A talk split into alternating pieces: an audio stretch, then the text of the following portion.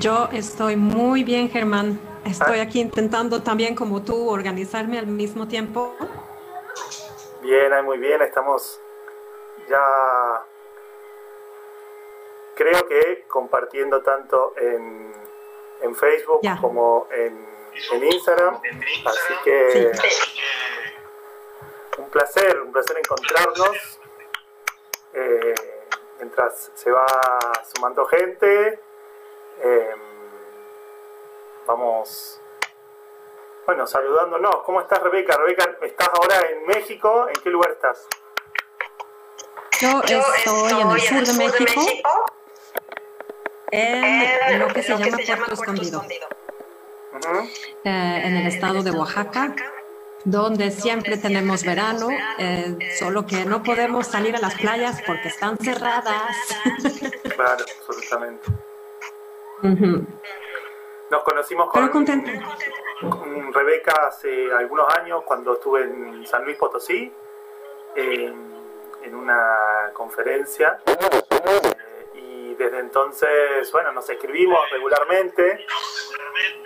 Eh, Rebeca ha pasado por diferentes experiencias pedagógicas y para mí siempre es valioso eh, aquellas personas que transitan por diferentes modelos, porque nos permite, me una mirada crítica y distinta de la educación alternativa, ¿no?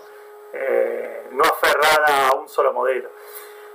Y, curiosamente también, alguna pequeña como introducción, ¿no? nos encontramos por diversas eh, por diversos caminos en, hablando de eh, educación y agilidad del centro de aprendizaje ágil eh, y de educación autodirigida. Así que un poco la invitación era a, aprovechar este momento de aislamiento compartir y hablar un poco sobre qué, qué es la educación autodirigida desde tu mirada, desde tu experiencia, y qué significa o qué puede aportar la educación autodirigida en este momento, ¿no? Que es tan especial. Sí, sí, definitivamente. Pues gracias, Germán, por esa, por esa introducción. Eh, sí, nos conocimos hace, conté, creo que son cinco años. Hace cinco años nos conocimos y desde entonces pues estamos en contacto de vez en cuando. Y mi, mi trayectoria personal, pues yo crecí en el sistema Montessori en Suecia. Yo a partir de los cuatro años estaba en un, en un preescolar Montessori y luego hice hasta los 12 años eh, de Montessori y luego entré en el sistema educativo convencional en Suecia para hacer lo que es la secundaria. Y luego eh, me volví maestra porque dije, ¿qué onda con este sistema? Este sistema de, o sea, yo fui una niña muy autodirigida en la pedagogía Montessori, había mucha libertad, yo podía dirigir lo que yo quería hacer dentro del marco pedagógico de Montessori, o sea, de lo que se ofrecía ahí, yo tenía plena libertad. Yo sí quería tomar pausa, tomaba pausa. Si no quería nada de receso en un día, yo no iba. Em, había mucha libertad. Entonces, crecer en un sistema así y empezar en un sistema convencional fue para mí lo que despertó eh, la mente crítica, ¿no? Yo tenía 12 años y medio cuando empecé la secundaria convencional y dije, ¿qué es esto? ¿Por qué tan aburrido? ¿Por qué tan cerrado? Y ahora, añísimos después, veo que lo que teníamos en aquel entonces no estaba tan mal en comparación de lo que tenemos en México en comparación de lo que se ha vuelto el sistema en Suecia. Y lloro casi esos días, porque era todavía muy relajado. Yo no, yo no recibí, yo no recibí calificaciones hasta los 14 años, no tenía tarea. Era mucha libertad en Suecia en aquel entonces. Pero así me volví maestra y llegué a México en el 2003 y cofundé mi primer proyecto educativo en el 2009, que se volvió después una iniciativa valdorfiana y luego fundé una escuela hermanada aquí donde vivo actualmente, que también se volvió una iniciativa Waldorf y viví personalmente muchas experiencias dentro de eso que me decía que esto no es el camino, esto, esto no es, yo no veía a mi hijo feliz, yo no estaba feliz, no veía a las maestras felices. Em, y eh, estaba investigando mucho y encontré el movimiento de unschooling, de desescolarización, del aprendizaje libre y autodirigido. Y dije, eso quiero yo. Y así eh, fundé el primer centro de aprendizaje ágil en México.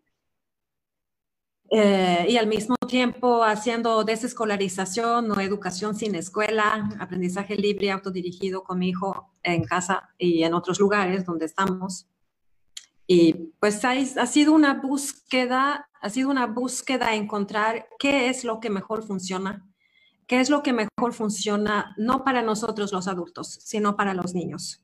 ¿Dónde responden ellos mejor? ¿Dónde, dónde podemos realmente preservar esta naturaleza curiosa que aprende incesantemente sin estar interfiriendo en sus procesos? Porque eso lo veo en lo que se llama la educación convencional, que puede ser colegios normales, pero que también de verdad es Montessori, es Frené, es Waldorf, porque todavía hay la idea de que el adulto sabe lo que necesita el niño y hay, hay todavía un, no es, no es puro acompañamiento, hay guía, somos pedagogos y llevamos a los niños en vez de, de dejar que los niños nos lleven. y es como un cambio de paradigma muy grande. Me, resulta muy interesante este transcurso, ¿no? Primero como eh, participante, de, eh, como niña, como estudiante de una, eh, de una escuela Montessori, y después la formación docente, ¿no? Y después llegar a ser una escuela Waldorf, digamos, y llegar hasta la, hasta la educación libre o a la schooling o desescolarización. Y es como pocas personas han hecho tránsitos eh, tan, tan, integrales o, o, han atravesado tantos campos, ¿no?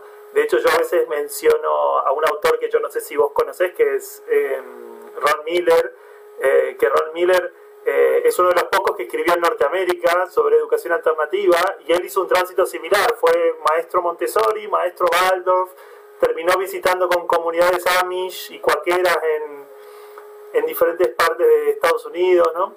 Como para eh, poder buscar siempre la búsqueda, ¿no? Y me parece interesante que, esta perspectiva como tuya de buscadora, de seguir buscando, y seguir eh, atenta a a diferentes maneras, ¿no? Entonces, te pregunto, para abrir, porque la gente que no conoce la educación autodirigida, ¿cuál es la, sustancia, lo más importante de la educación autodirigida que eh, te hace elegirla eh, o apostar esa mirada en relación a tu historia, ¿no? Por, por otras tradiciones pedagógicas. Sí.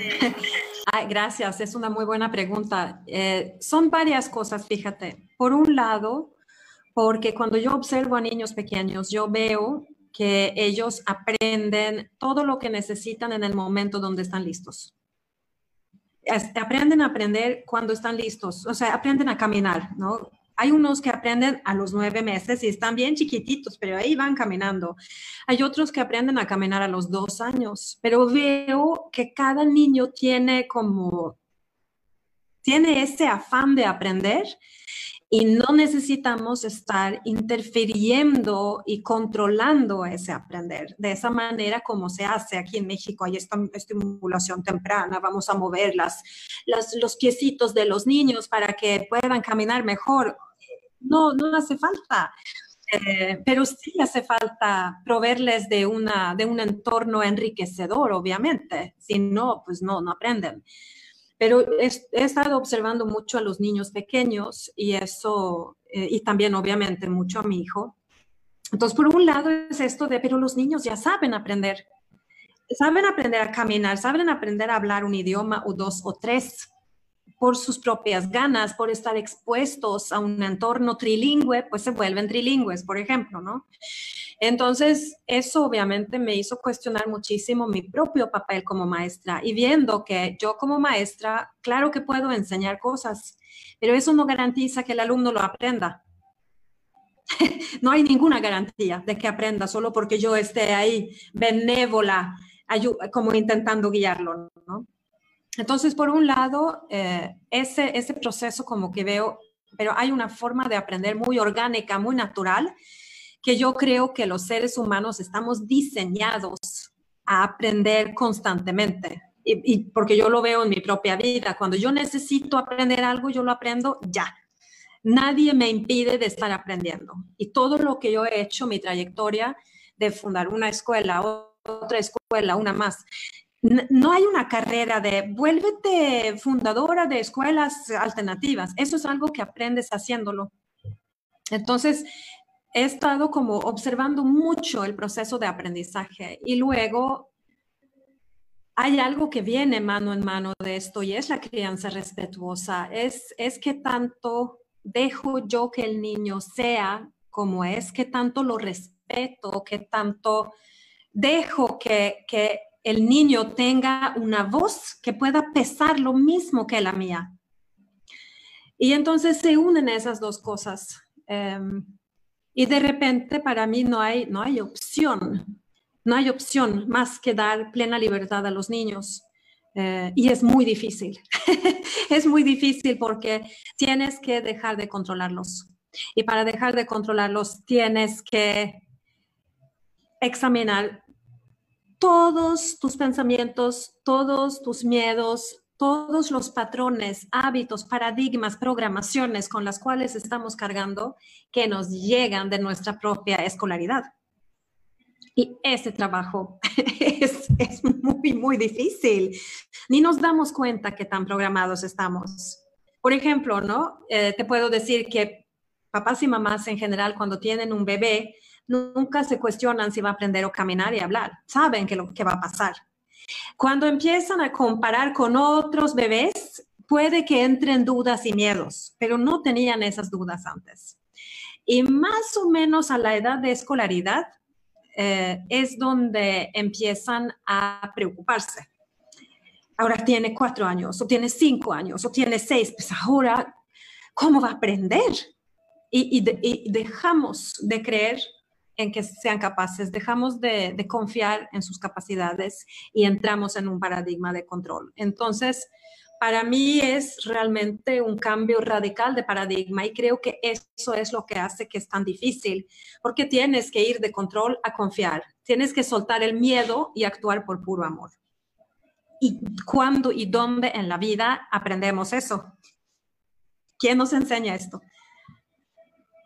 Ayer alguien en, la, en los comentarios que, que, aparecían cuando mencionábamos la, eh, la conversación de hoy, una la pregunta que me disparaba a mí era si era posible aprovechar o, si era tal vez una oportunidad aprovechar que los niños estaban solos en las casas, que no había, no están los docentes eh, allí, eh, para evitar caer en la, tentación de que los padres y madres se conviertan en docentes, eh, y tal vez pensar la posibilidad de que los mismos niños se conviertan en eh, eh, líderes de su propio proceso de aprendizaje, ¿no? que, que construyan desde su autonomía. Y alguien mencionaba, bueno, pero nadie enseña, si nadie les enseña autonomía, ¿cómo lo van a lograr? ¿no?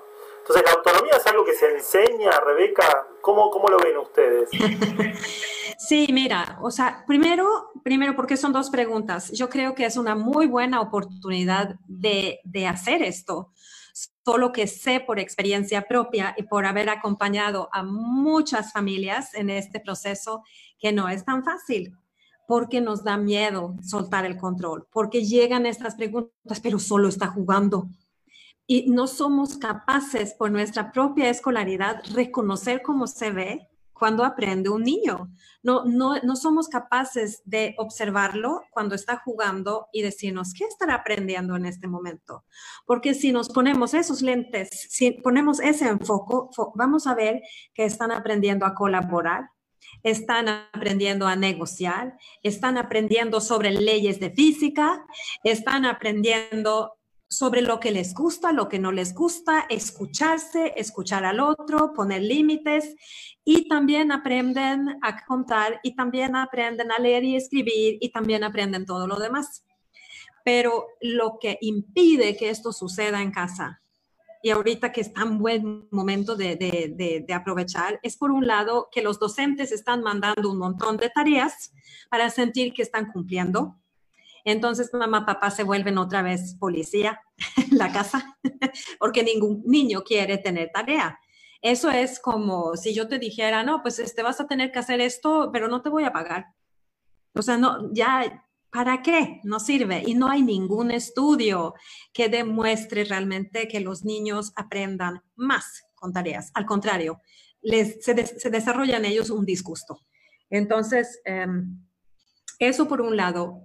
Eh, y por el otro lado, lo que impide que esto suceda son estas creencias con las cuales cargamos, pero no tiene disciplina, porque nosotros cuando estuvimos en el sistema educativo convencional, nos dimos cuenta que, que aprender era muy aburrido, muy, muy, muy aburrido. Y no solo era aburrido, era muy difícil. ¿Y por qué? Porque no lo habíamos elegido nosotros.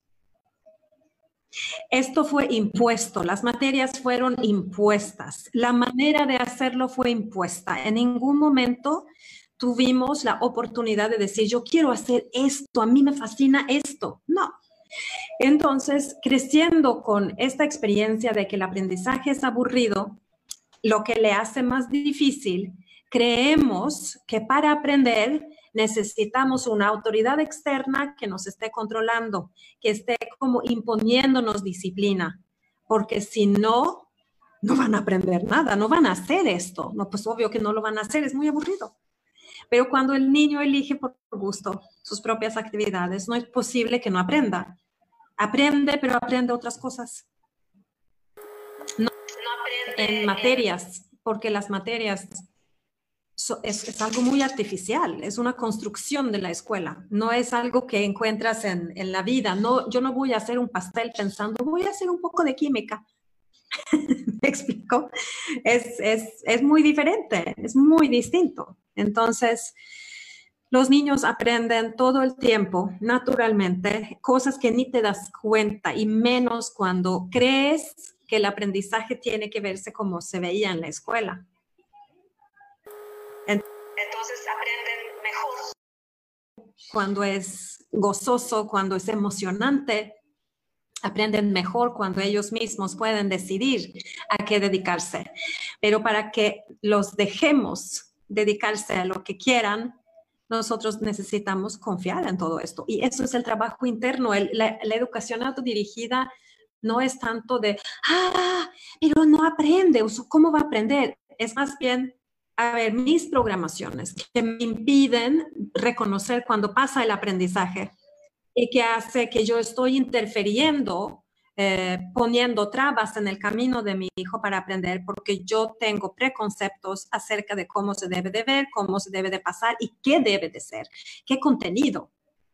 Y aquí no es el contenido que es tan importante. Los niños aprenden a través de las experiencias. Entonces, si tú quieres, ¿qué es lo que dijiste? Si tú quieres que aprendan a ser autónomos, ¿qué tan autónomo eres tú en tu vida?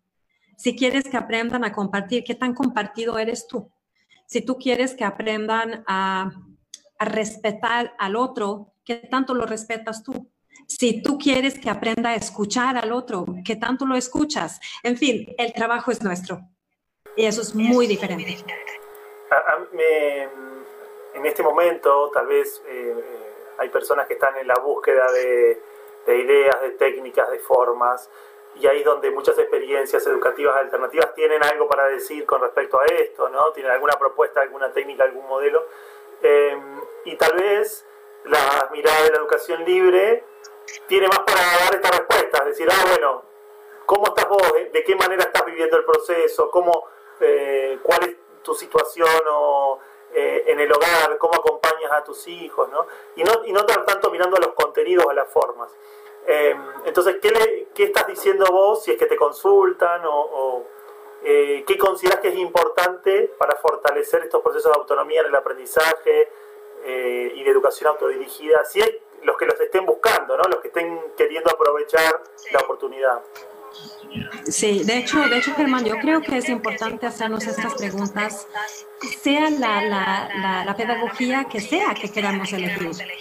Porque lo que yo he observado en muchas familias es que dicen, ah, pues quiero algo diferente para mis hijos y los ponen en Montessori o en Waldorf, pero nunca en ningún momento entienden que ellos como adultos también tienen que entrarle tienen que ser coherentes con lo que quieren para los hijos. Dicen que quieren esto, pero se siguen comportando de esta manera. Entonces, yo creo que si, si miramos esto, si por ejemplo tú tienes tus hijos en una escuela Waldorf, estás muy contento, ves que tus hijos están floreciendo, perfecto, está muy bien. Pero, ¿qué tan coherente eres tú con esa filosofía y pedagogía? ¿No? Y aquí en la educación autodirigida siento que nos exige muchísimo más coherencia, porque cuando entendemos que no es el contenido que es tan importante, es el contexto y te das cuenta que tú eres parte del contexto, se vuelve un proceso de autocuestionamiento constante. Y eso es el, verdadero trabajo. Hay, hay familias en el unschooling que sueltan recursos por aquí por allá para ver si, si lo, lo toman los niños o no. Hay familias que son mucho más extremas. Si el niño no lo pide, no se le da. Yo soy más así. Si no me pide, pues yo no tengo por qué estar intentando incentivarlo, porque yo veo que tiene mucha iniciativa ya mi hijo y que en mí es lo que me lleva a creer que lo que yo considero importante vaya a ser importante en su vida.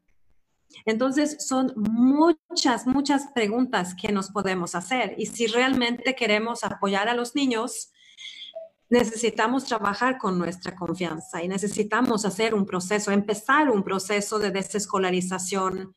Necesitamos hacernos todas estas preguntas difíciles.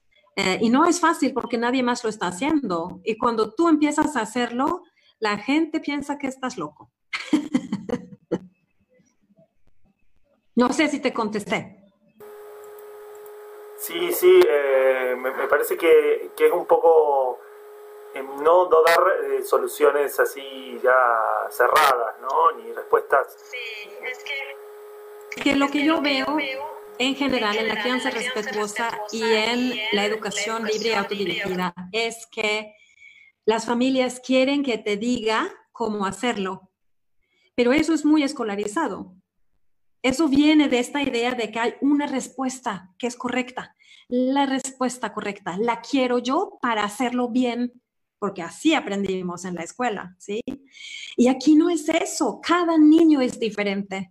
Cada mamá es diferente. Cada papá es diferente. Entonces, realmente no hay una respuesta, pero creo que es importante saber que sí hay, hay investigaciones de los Estados Unidos cuyos nombres ya no recuerdo porque están en, eh, en la producción de libros de Joseph Chilton Pierce, donde él describe este, este tipo de, no sé si fue una, una investigación o varias, pero donde han estado midiendo eh, la tasa de retención por, por, porcentaje en los adultos egresados del sistema educativo público.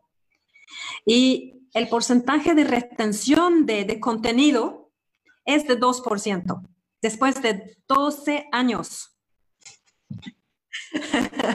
y cuando yo pienso en eso, digo, ajá, es más o menos lo que yo recuerdo de mí, por lo menos de la secundaria preparatoria, un 2%, no recuerdo más.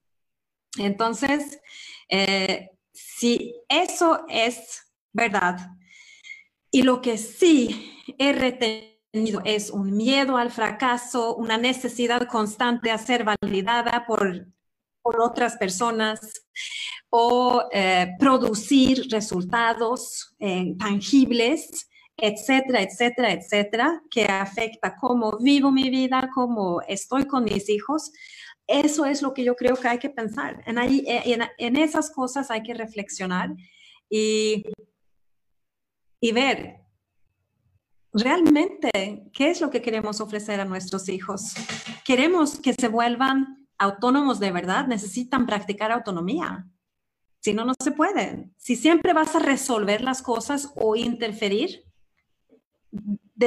básicamente ya no puede haber proceso de desarrollo para el niño. Es como decía María Montessori, algo del estilo de cada, eh, ¿cómo decía? Cada, cada ayuda innecesaria es un impedimento en el desarrollo del niño.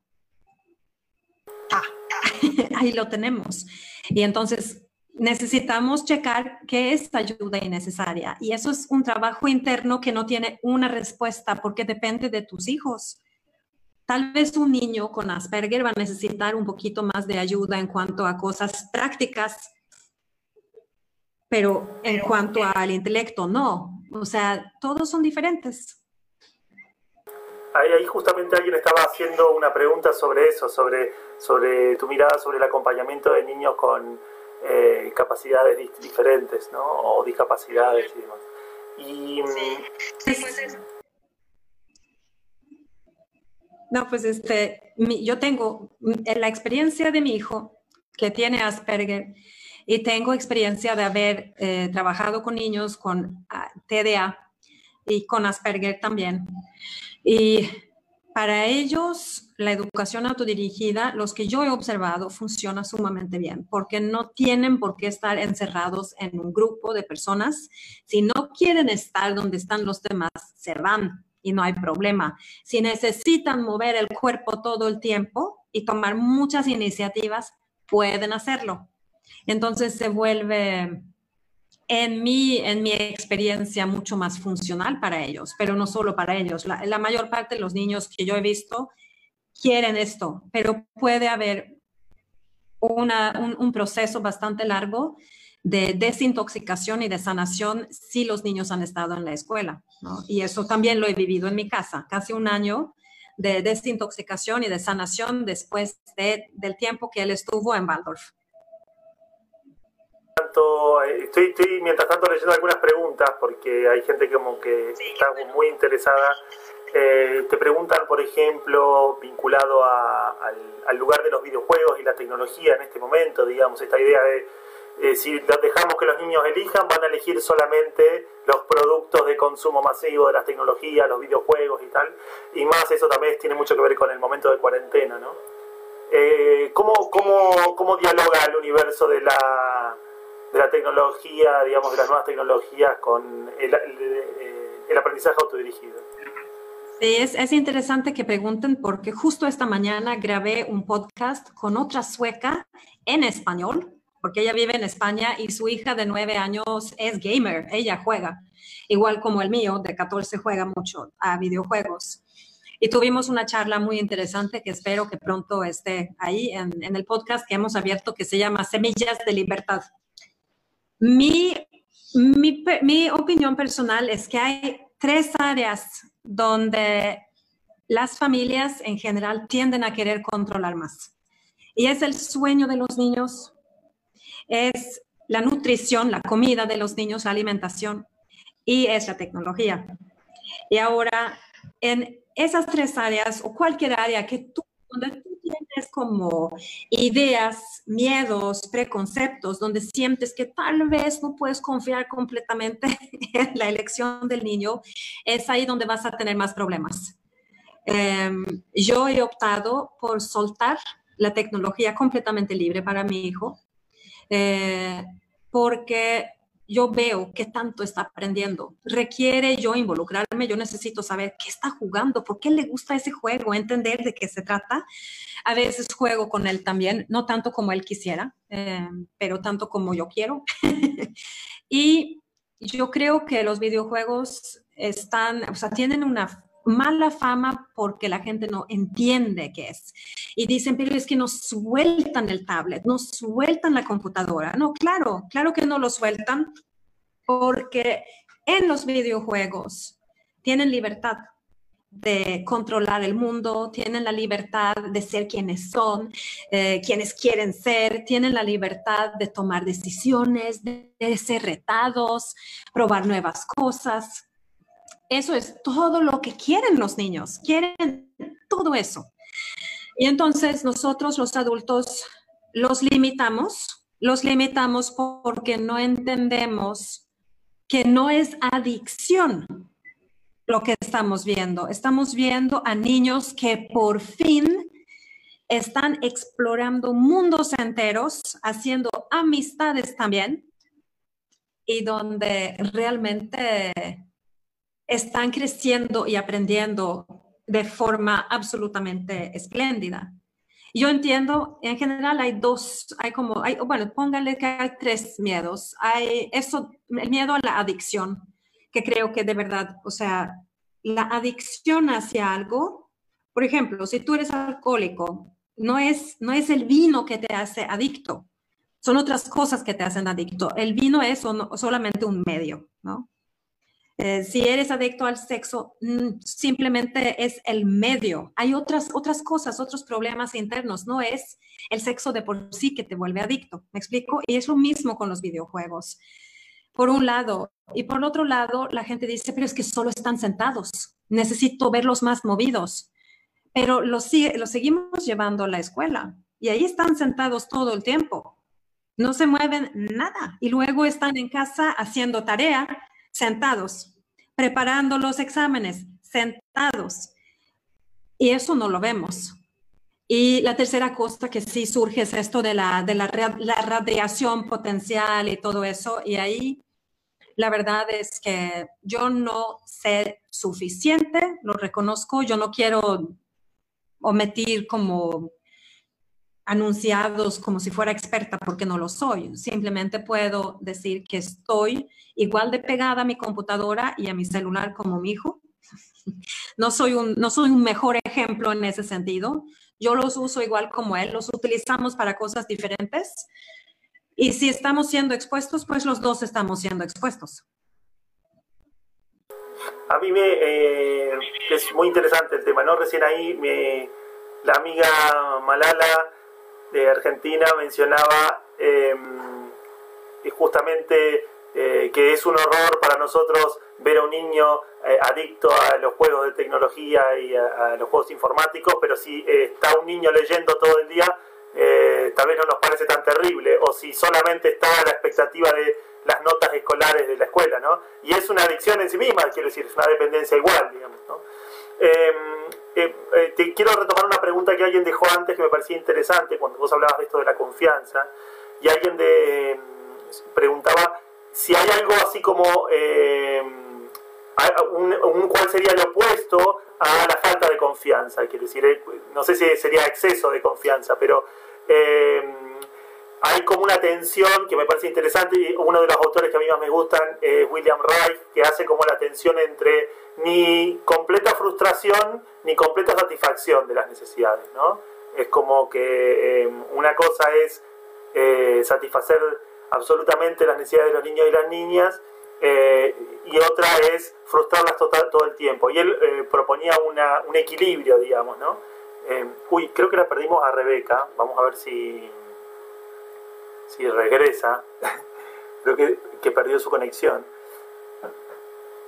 A ver ahí, por lo menos vía Instagram, ahí Rebeca ya está solicitando la, la conexión nuevamente. Vamos a ver si se conecta. Vamos a ver si en el Facebook volvemos a, a recibir a Rebeca. Ah, Rebeca, te perdimos por, un, por unos instantes. sí, yo creo que es mi internet que está fallando. Entonces, ¿sabes qué? Voy a nada más seguir. Así es mi internet. No quiere entrar. No sé por qué razón. Ah, no puedes entrar en, el, en, en la transmisión en Facebook. Entonces, invitamos a, a los que están viendo en Facebook que, eh, que si pueden, para terminar de conversar, eh, nos sigan en, en, Instagram y cerramos ahora la, la transmisión de Facebook. Eh, así que un saludo muy grande. Ahora no va a ser posible sumar a Rebeca en, en Facebook, pero vamos a seguir conversando unos minutos más por Instagram.